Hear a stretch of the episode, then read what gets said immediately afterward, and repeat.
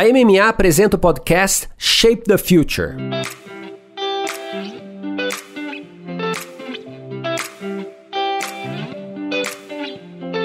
Olá, eu sou Luiz Gustavo Pacete, editor-chefe do Marketing Future Today e head de conteúdo da MMA Latam. Você está no Masters of Marketing, o um podcast que traz insights e aprendizados das principais lideranças de marketing e inovação da América Latina. Neste episódio, conversamos com Alessandra Giner, diretora de marketing da Stone. Ela fala sobre o papel do marketing no desafio de escala, sem perder a experiência de marketing.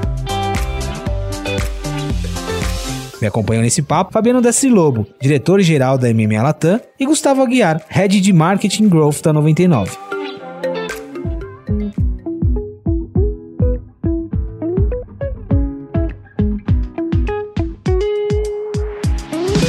Gus, muito bem-vindo. Obrigado por estar com a gente aqui em mais um, um, episódio. Um episódio que eu estou muito entusiasmado, viu? Tudo bom, Pacete. Empolgado também. Curioso aqui para conversar com a Alessandra, escutar, conhecer bastante aí um pouco do, dos bastidores, das estratégias da Stone. Prazer estar com vocês. Ótimo. Alessandra, bem-vinda. Muito obrigado pelo tempo e pela disposição de, de conversar aqui com a gente. Prazer é o meu, gente. Estou super animada com esse papo. Alessandra, quando eu comecei a pesquisar um pouquinho sobre a sua trajetória e eu encontrei algumas coisas na internet, eu falei, deixa eu confirmar com ela nos bastidores, porque na internet tem tudo, né? Mas, mas tem algumas informações aqui de você, você liderou grandes equipes com 18, 19 anos, né? Conta um pouquinho pra gente que experiência foi essa, que eu acho que dá, dá o início dessa nossa conversa sobre liderança e gestão também. Claro, então, só dando um pouquinho de contexto, quando eu tinha 18 anos, eu tive a oportunidade de conhecer o Henrique e o Pedro, que na época fundaram Pagaram e hoje são os uh, fundadores da Brex também, que é uma empresa de finanças lá dos Estados Unidos. E aí, na época, eu tinha 18 anos, eu não sabia muito o que eu queria fazer da minha vida, só que eu não tinha gostado também muito da minha faculdade naquele momento.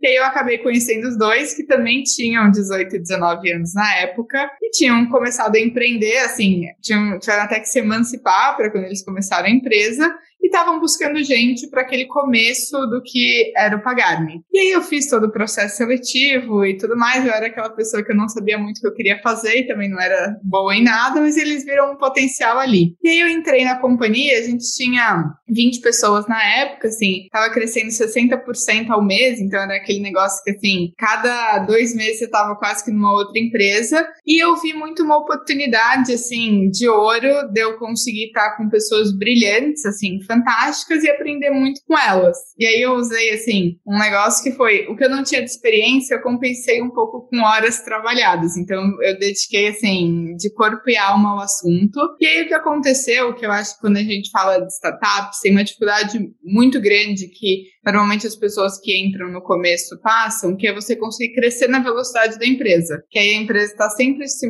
mudando e você não consegue crescer naquela mesma velocidade. E acabou que no meu caso deu certo. E aí, quando eu tinha mais ou menos seis meses de empresa, tinha acabado de fazer 19 anos, eu tive o desafio de liderar o meu primeiro time. E aí, assim, foi, assim, foi desafiador, porque eu estava contratando pessoas muito mais velhas do que eu. Na época eu estava na faculdade ainda, então assim, eu tinha um horário meio limitado, contratando gente mais velha. Só que acabou que assim, eu consegui ir aprendendo, conduzindo isso naturalmente, aí assim, de contratar a primeira pessoa para ter um time de 40, foi um negócio de assim, três meses, e aí depois disso, assim, eu fui caminhando, sempre tendo times maiores, até hoje que eu lidero quase duas mil pessoas. Então, na prática, assim, acho que foi um privilégio eu ter conseguido liderar a gente tão cedo, acho que também foi muito um reflexo da cultura da empresa, que nunca se importou tanto assim com a experiência por si só e muito mais com quem a pessoa era naquele momento.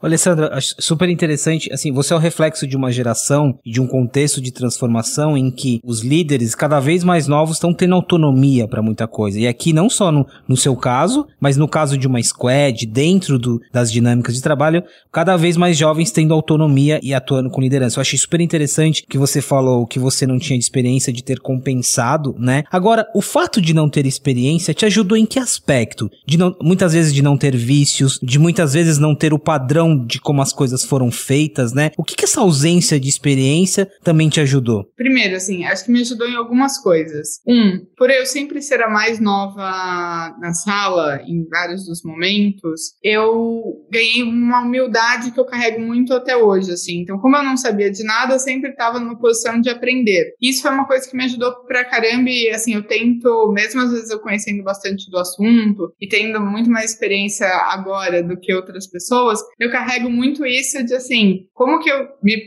eu permaneço humilde, como eu sempre, eu tive que ser, né, quando eu estava começando e como eu tenho esse mindset de estar tá sempre aprendendo. Então, acho que esse é um ponto. E tem um outro que é, a gente fala muito na Estônia sobre, assim, fazer o impossível, ser o impossível e etc. E naquela época eu não conhecia nada, então eu não sabia o que dava ou não dava para fazer. Eu só ia lá e fazia. Então, eu acho que isso é um negócio legal que quando você não tem tanto contexto, nunca teve, ah, você nunca passou pelas dificuldades, você tá muito mais propenso a tentar. E aí tem uma chance grande que isso dê certo. Então isso com certeza me ajudou. Eu não sabia fazer muitas das coisas, então eu me joguei. E o que foi bom é que várias delas deram certo e me ajudaram nessa trajetória. O Gus, sobre essa parte que eu falei da liderança cada vez mais jovem, né? Você e, e nas suas duas experiências recentes, você vê muito esse movimento também? Eu vejo, eu vejo o movimento, eu vejo esse movimento acontecendo, como muitas coisas da vida, num equilíbrio e desequilíbrio interessantes, né? Às vezes o, o jovem líder chega com muita ansiedade também, porque acaba com muita pressão, com muita responsabilidade. Nem todas as empresas e os RHs e as estruturas que estavam muito preparadas para aquele crescimento para os building blocks, né? Para os blocos certinhos de a gente desenvolve prepara, só move a pessoa depois que ela está mais preparada do que o necessário e explica nos planos de carreira. Existe uma dinâmica muito mais acelerada agora, existe uma dinâmica, como você falou bem, ágil dos squads, que vem de empresas que tem que fazer, como a Alessandra colocou, eu ia fazendo, porque eu tinha que fazer, e o que dava certo eu escalava, o que não dava eu não escalava. Às vezes, e eu queria ouvir um pouco da Alessandra, eu estava aqui me segurando para perguntar, essa experiência dela é muito legal, né? Porque ela entrou numa empresa, numa startup, viu a startup amadurecer, viu as séries e as rodadas de investimento, série A, série B, e vai o, o capital entrando e a empresa precisando se estruturar, jovem pra caramba, trabalhando com pessoas mais velhas e, e aprendendo aprendendo de, dentro desse mundo. Como que você viu isso? Como, como que você amadureceu junto dessa história e como que você chega agora num mundo diferente desse mundo que você começou, onde é muito mais comum ter pessoas jovens, ter pessoas jovens que, diferente dessa postura humilde, que eu adorei o que você falou, chegam com uma postura arrogante, porque são jovens que sabem muito mais do que a gente, velhos. Como que toda essa dinâmica muda agora? De você estar num lugar que vai evoluindo e precisa ganhar essa musculatura e ficar um pouco mais lento, pensar um pouco mais. Como que você viveu essa história toda? Compartilha com a gente, que eu acho que é super rico ter participado desse movimento ao longo e não caído nele, né? E chegar, ah, agora eu estou numa empresa que trabalha em squad e não tem nenhuma regra. Não, perfeito. Eu acho que, assim, tem duas coisas. Eu, eu gosto muito da trajetória que eu tive, porque, assim, eu entrei no Pagarme e eu entrei em 2015. A empresa começou, assim, em 2014. E o Pagarme, ele teve um racional, assim, que a gente recebeu menos de 2 milhões de reais de investimento uma vez e desde então nada mais. Foi uma empresa que assim tem uma história muito diferente das startups que você vê hoje, que tem seed, tem Series A, Series B, Series C, Series D, não sei o que, e etc. Então, o que aconteceu, assim, do ponto de vista da história do Pagar-me é, quando eu entrei, a empresa estava, assim, quase break-evando. Então, a gente sempre teve um racional, e por mais que a gente fosse uma startup em alto crescimento, a gente sempre foi muito diligente com custo. Então, eu lembro que a gente literalmente contava os centavos e tomava muito cuidado com todas as decisões que a gente ia tomar. Que hoje, quando você vê, assim, o cenário de venture capital e de investimentos no Brasil, é bem diferente do que era em 2015. E aí o que aconteceu foi, a gente conseguiu crescer, assim, em um ano e meio, a empresa 10 vezes, do ponto de vista de funcionário, receita, etc., foi, foi muito mais. Mas de 20 para 200 pessoas, foi um movimento que eu participei, assim, contratando as pessoas, liderando, todo mundo tinha um contexto, me viu crescer também, me admirava e etc.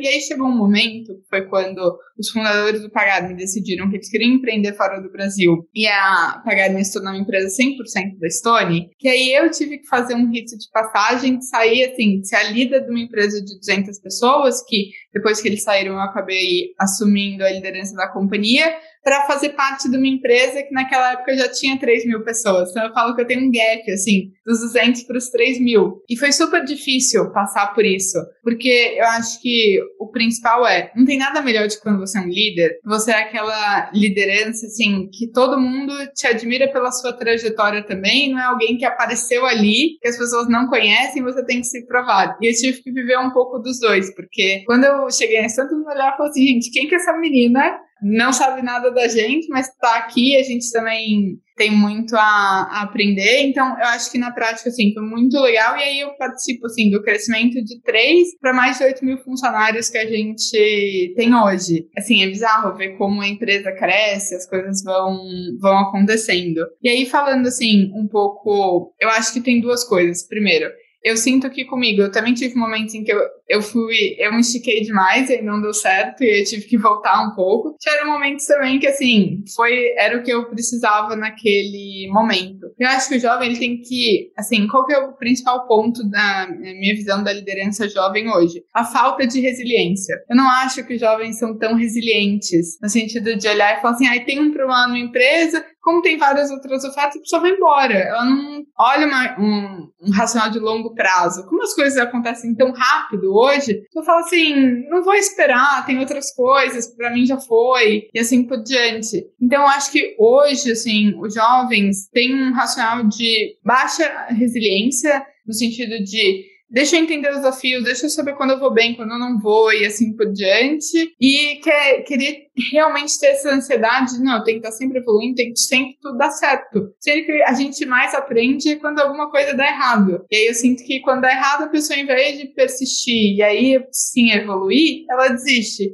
Então, hoje, assim, isso para mim é uma pena, porque eu olho nos times, etc. Eu já passei por isso também com várias pessoas que eu liderei. Eu falo, gente, se a pessoa tivesse, assim, perpetuado um pouco mais, eu gostaria tão melhor. E assim por diante. Mas eu acho que tem um pouco disso. E aí também, eu acho que o conceito, assim, de aprendizado, ele é muito da cultura da companhia, assim. Eu acho que na prática todo mundo, assim, deveria ter um mindset de que pode aprender com todo mundo, a despeito de cargo, a despeito de idade e etc. É um pouco, pelo menos, assim, o que a gente tenta fazer aqui na Stone e nos meus times. Então, se vem aquela pessoa assim, ah, não, eu sei demais, a gente fala assim, a gente acredita que, assim, a única pessoa que sabe tudo é o cliente, o resto, todo mundo tem alguma coisa a aprender. Então, nesse sentido, eu acho que tem realmente esse problema de ansiedade e principalmente de falta de resiliência. Sente, muito legal isso, né?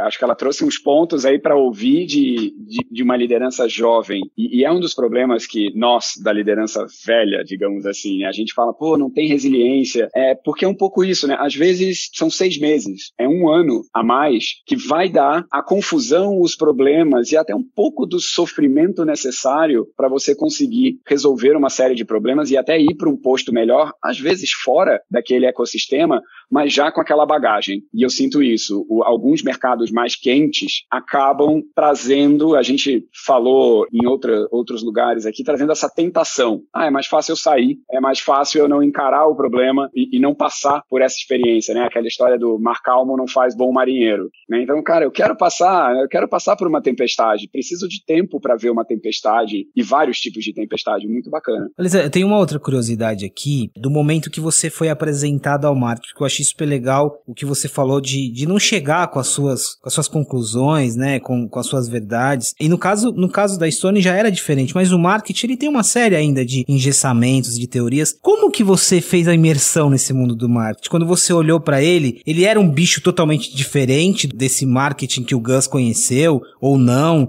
por ser uma startup, né? Como que foi essa sua imersão? Perfeito. Então, dando um pouco de contexto como foi minha chegada no marketing. A minha trajetória, né, como eu comentei, ela começou no Pagado, depois eu fui olhar outras frentes na Stone. E a gente estava num momento, assim, a história da Stone, uh, ela também é uma startup que começou, só que um pouco diferente do Pagarni, a Stone sempre, assim, teve como principais concorrentes os maiores bancos do Brasil. Você tinha realmente, assim, um negócio de você ter uma startup, tá querendo ganhar um mercado que acabou de ser aberto, ou seja, ainda tinha vários resquícios de um monopólio. E como é que você assim, conquista seus clientes também não coloca seu negócio em risco aparecendo demais. E aí, com isso, assim, a gente sempre focou na relação com o nosso cliente, na Stone, naquela venda um para um e tudo mais, do que ficar colocando assim no jornal, a gente nem tinha dinheiro para isso, mas assim, ficar falando aos sete mares tudo que a gente estava construindo. E aí, então a gente nunca teve um time de marketing, até que a empresa estava evoluindo e em 2018 a gente já tinha assim um plano de fazer o IPO naquele ano e a gente sabia que naquele momento a nossa estratégia se tornar pública, a gente ia ter uma exposição muito maior com divulgações de resultado recorrentes, assim por diante, a gente falou, acho que é o momento da gente ter realmente uma área de marketing. E aí a gente teve que tomar uma decisão, se a gente ia trazer alguém de fora ou se a gente ia colocar alguém de dentro. O upside de trazer alguém de fora é que a gente ia ter o conhecimento sobre o assunto, mas a pessoa não ia ter o conhecimento sobre a companhia. E trazer alguém de dentro seria alguém que ia conhecer muito sobre o negócio, mas pouco sobre o marketing. E acabou que a gente decidiu que a gente ia trazer alguém de dentro, e aí essa pessoa acabou sendo eu. E eu entrei no marketing sem conhecer praticamente nada, porque ao longo da minha trajetória eu me voltei muito mais para operação e tecnologia do que efetivamente marketing e comunicação. E aí, para mim, assim, confesso que foi super difícil entrar no marketing, porque acho que eu consegui entender uma coisa sobre o marketing muito rápido que me ajudou bastante, que foi no marketing, você tem um desafio que ele é gigante, que é não adianta você gostar, seu time adorar, uh, a empresa inteira aplaudir. O que importa é o que o seu cliente acha, porque é ele que você quer atingir e o marketing na prática é uma comunicação em grande escala para você falar com um público, com o seu público. Então não é, não é sobre você, é sempre sobre o cliente. E aí quando eu entendi isso, eu falei, gente, primeiro, que desafio legal, porque na prática eu tenho que, assim, entender muito sobre o meu cliente, eu tenho que me despir de qualquer, assim, achismo ou gosto que eu mesma tenha. E aí, quando eu entrei, eu comecei a conhecer as pessoas da indústria, eu comecei a conhecer várias das pessoas das agências, etc. Eu olhei e falei assim, gente, as pessoas do marketing, na minha visão, tinham que ser as mais humildes possível, porque nunca é sobre nós, é sempre sobre o cliente. E eu vi uma indústria que eu falei assim, gente, todo mundo aqui acha que sabe tudo, tem seus modelos super engessados, tem aqui o que acha que funciona. Então, para mim foi um pouco difícil isso. Eu, eu tava esperando, assim, uma humildade gigante, todo mundo assim, não vamos ouvir o cliente, e eu vi muito mais assim, eu sei como funciona, olham aqui, tipo, o meu portfólio, meus prêmios, etc. E aí, para mim, foi um pouco, assim, interessante, tanto que o racional que a gente teve foi assim, vamos tentar montar um pouco das coisas primeiro dentro de casa, e aí a gente montou uma house, a gente montou toda uma parte de mídia, etc., voltada para growth uh, in-house, para depois a gente começar a trazer parceiros, porque a gente não acreditava realmente naquele modelo. Eu acho que isso é uma coisa que várias startups, etc., e principalmente empresas de tecnologia nos Estados Unidos fazem muito, que é traz os profissionais para dentro de casa, ao invés de estar tá sempre conectado e dependente, assim, de, da indústria. Então, acho que essa foi uma das principais questões que a gente teve de diferente. E depois eu aprendi também que esse modelo não é só, que ele não é o ideal, tem que ter um pouco dos dois. E aí hoje é muito mais modelo híbrido que a gente carrega.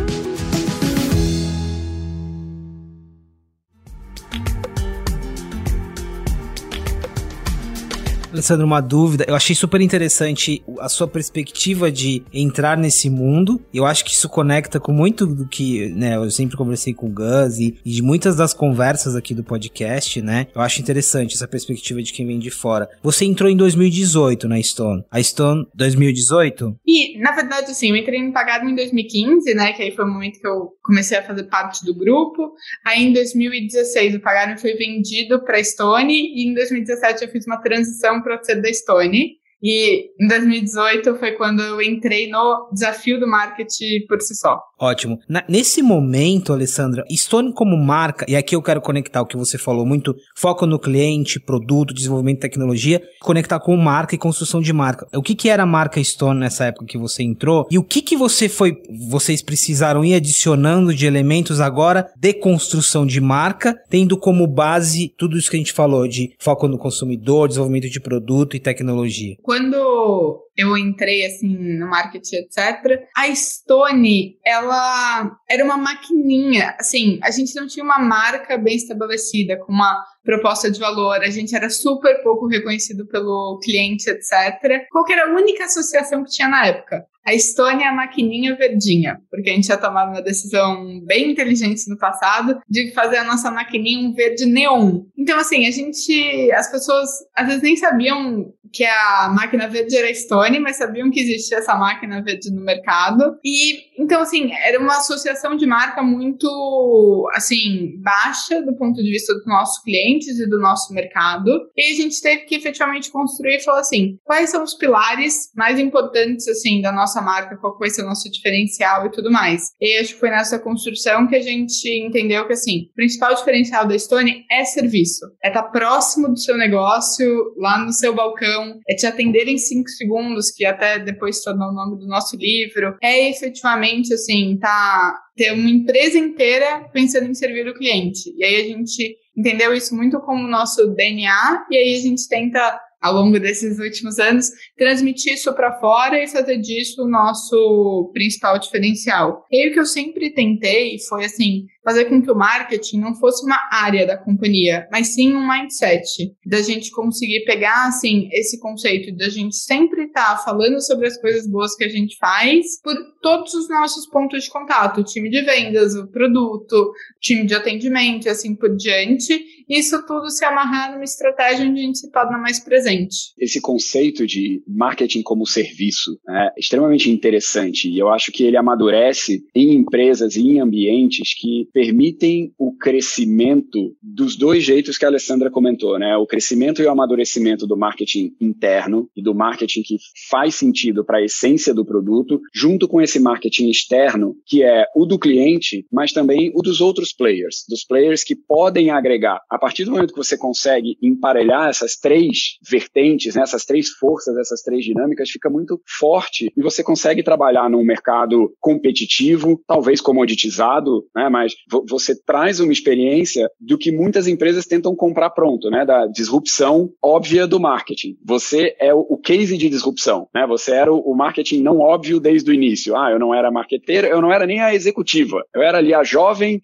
que aceitei um desafio. Aí eu me preparei, trabalhei pra caramba e fui. E fui evoluindo e não era marqueteira óbvia no início. E aí provavelmente isso ajudou vocês a criarem maneiras não óbvias de atacarem e trazerem olhares e ângulos diferentes, né? Hoje você tem uma empresa, está numa empresa madura e equilibrada que usa vários dos recursos prontos e desenvolvidos, mas a sua preparação foi muito interessante, te trouxe para isso, né? Era meio inevitável que fosse um approach disruptivo. Tem um pouco disso, né? Sem dúvida, sim. Eu acho que tiveram várias coisas que a gente fez uma, de um formato não convencional. Primeira vez que a gente entrou na TV não foi com comercial, foi com merchandising. Foram várias pequenas coisas que eu acho que a gente foi tomando de decisão que completamente assim não convencionais, mas que era muito do que a gente entendia que fazia sentido. Então, antes mesmo de entender, assim, faz muito mais sentido você estar tá dentro de um conteúdo e etc, porque você prende mais a atenção do, do espectador, a gente já meio que estava fazendo isso porque a gente acreditava que era o que fazia sentido. Então, acho que na prática a gente sempre olhou e falou assim, o que faz sentido para o negócio, e depois a gente foi trazendo os fundamentos do marketing para nos ajudar nas melhores decisões. Olha, você mencionou o livro e o Augusto, o presidente da Stone, ele sempre já em tive a oportunidade de entrevistá-lo, e isso que você falou do foco no cliente, ele dava muito esses exemplos. Se o cliente precisa disso, a gente faz. Se a gente identificou isso, a gente vai lá e faz. E Gus, depois, eu também queria a sua impressão sobre essa pergunta. Essa pergunta ela pode parecer até um pouco simples, mas você falou ah, muito, Alessandra, sobre escala. E aqui a gente está falando, olha só, parece contraditório, escala e foco no cliente, foco na dor, atender diretamente. Como que você consegue, em escala, atender, eu vou usar o tailor made aqui, mas atender a pessoa como se ela fosse única. Vocês, e Gus também depois entra na conversa, vocês entendem esse ponto? É a escala, mas mantendo esse, esse foco no cliente, assim, que às vezes parece que é um paradoxo, na verdade. Sim, mas eu acho que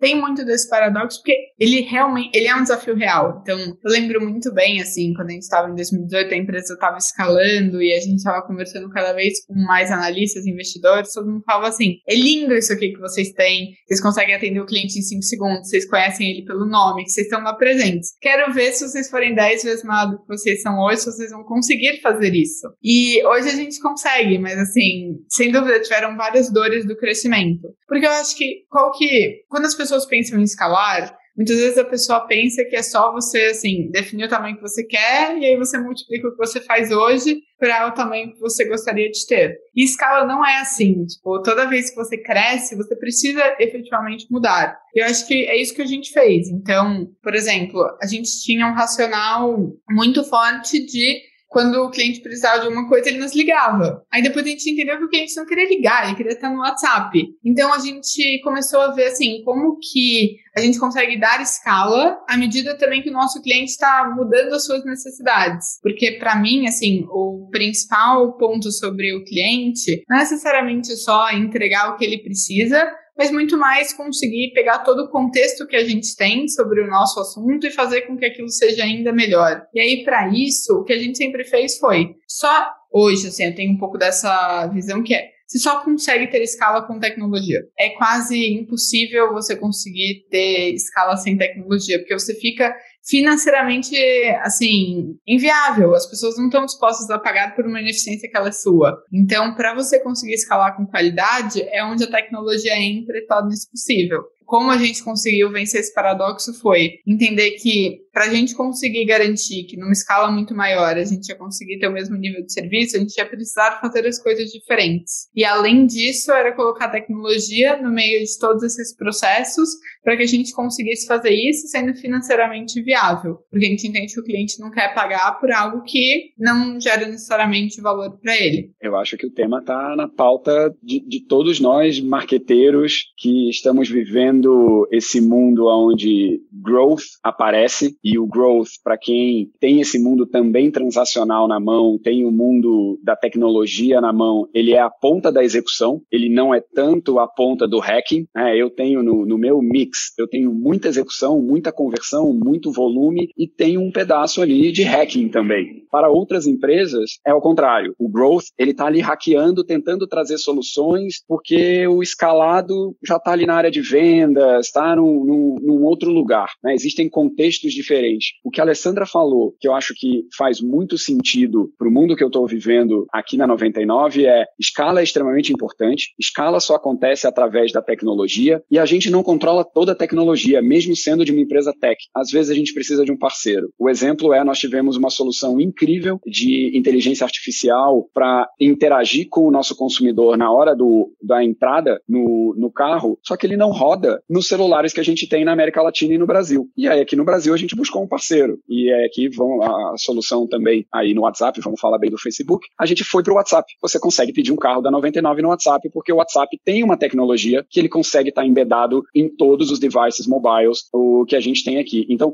como que você hackeia para chegar na escala onde é mais importante para você? Não adianta você querer ser escalável para todas as soluções possíveis para o seu consumidor, porque ele sempre vai pedir mais do que você pode entregar. Agora, se você conseguir ficar fiel aonde e fazer as escolhas aonde você é diferente para entregar, aí sim ali, com tecnologia e eventualmente com parceiros, você consegue escalar e consegue ser reconhecido de forma individual, de forma pessoal, customizada, por uma escala grande de pessoas. E, e essa é a grande diferença. Passa por essas escolhas das dores do, do, do crescimento. Não dá para você jogar do mesmo jeito que você jogava com 200 pessoas quando você chega na casa de mil pessoas dentro da empresa. Não dá para jogar do mesmo jeito com 50 clientes ou num piloto para quando você escala. Você já tem que construir o piloto entendendo as alavancas da escala também. Não dá para escalar o piloto, né? Tem muita gente, a gente mesmo que já fez isso algumas vezes e a conta sempre chega. Total. É, é a frase é linda. Não dá para escalar o piloto. O piloto te mostra se a, né, se a hipótese funciona para escalar, é outro jogo, é outra história. Então o piloto tem que ser muito correto. Todo, todo piloto que nasce só como piloto via, vira aquele voo de galinha, né? Ele corre faz barulho, é legal, mas ele não, não, não consegue passar para as outras fases mais sustentáveis. Alessandro, eu tenho, eu, o nosso tempo voou, eu tenho, eu tenho uma pergunta e eu tenho uma curiosidade depois uma pergunta para fechar e depois eu te passo para algumas considerações finais. O, até o, o Gus que me trouxe esse insight repete numa conversa de bastidor.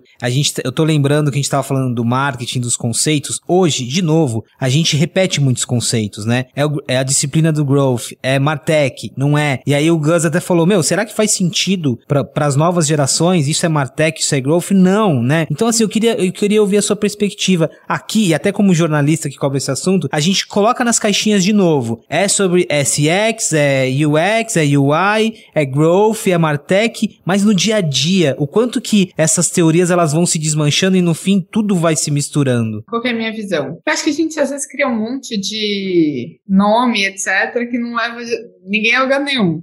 Então, um pouco assim, qual que é o meu, qual que é o meu racional? A gente normalmente gosta de se dividir assim muito mais pelo objetivo que a gente tem. Ou seja, a gente tem um time que está muito voltado para growth aqui, que aí ele fica até junto do time de vendas, que assim, é aquele investimento em marketing muito pautado em performance, etc. E você tem o time que está muito mais voltado para a construção de uma marca que ela vai ser valiosa pelos próximos 5, 10, 20 anos. E aí a gente divide isso muito mais voltado para uma frente de marca marca e etc. Então, eu acho que os nomes eles representam um pouco o que realmente importa, o que eu falei um pouco antes, que é o marketing deixar de ser uma área ou essas esses nomes que a gente dá se tornarem caixinhas e grupinhos para ser muito mais conceitos que todo mundo usa. Tipo, qual é a minha visão? Eu acho que se os times de RH olhassem com uma abordagem de marketing para atração de candidatos, a gente teria processos seletivos muito mais criativos, a gente teria muito mais uh, interessados nas vagas, etc. Então, eu acho que a gente tem que, assim, se desapegar um pouco disso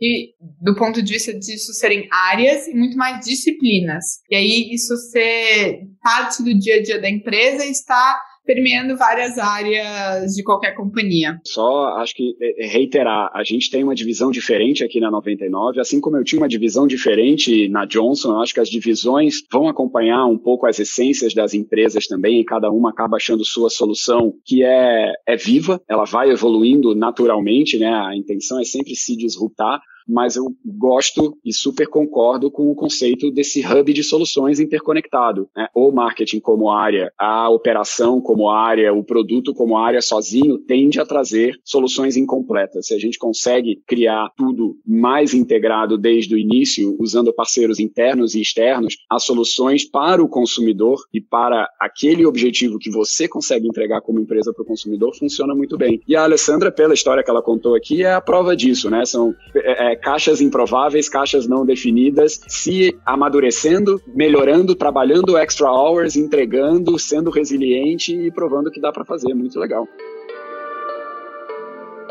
Alessandro, quando você estava falando esse exemplo do RH, a mentalidade do marketing para RH, eu tô lembrando o Robson Arada, é, Robson Arada do Itaú, que fala muito de growth e Martech. Ele fala muito sobre isso, de Martech como uma coisa que vai além do marketing. Uma ferramenta de, de, de comunicação de call é Martech, uma ferramenta de organização de fluxo de trabalho pode ter uma pegada de marketing. Eu achei esse insight super legal de você expandir o pensamento de marketing para o jurídico e para as outras áreas. E termino com ele te agradeço muito pela, por essa troca aqui hoje, viu? Pacete, muito obrigada, assim, Pacete, pelo convite, assim, adorei estar aqui participando com vocês.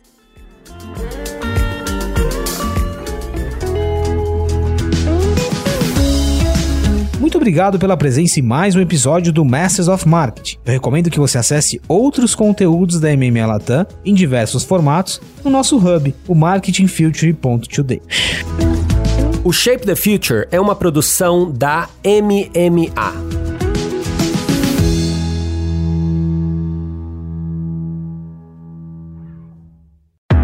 Esse podcast foi produzido e editado nos estúdios da Audio Edge uma empresa Cisneiros Interactive.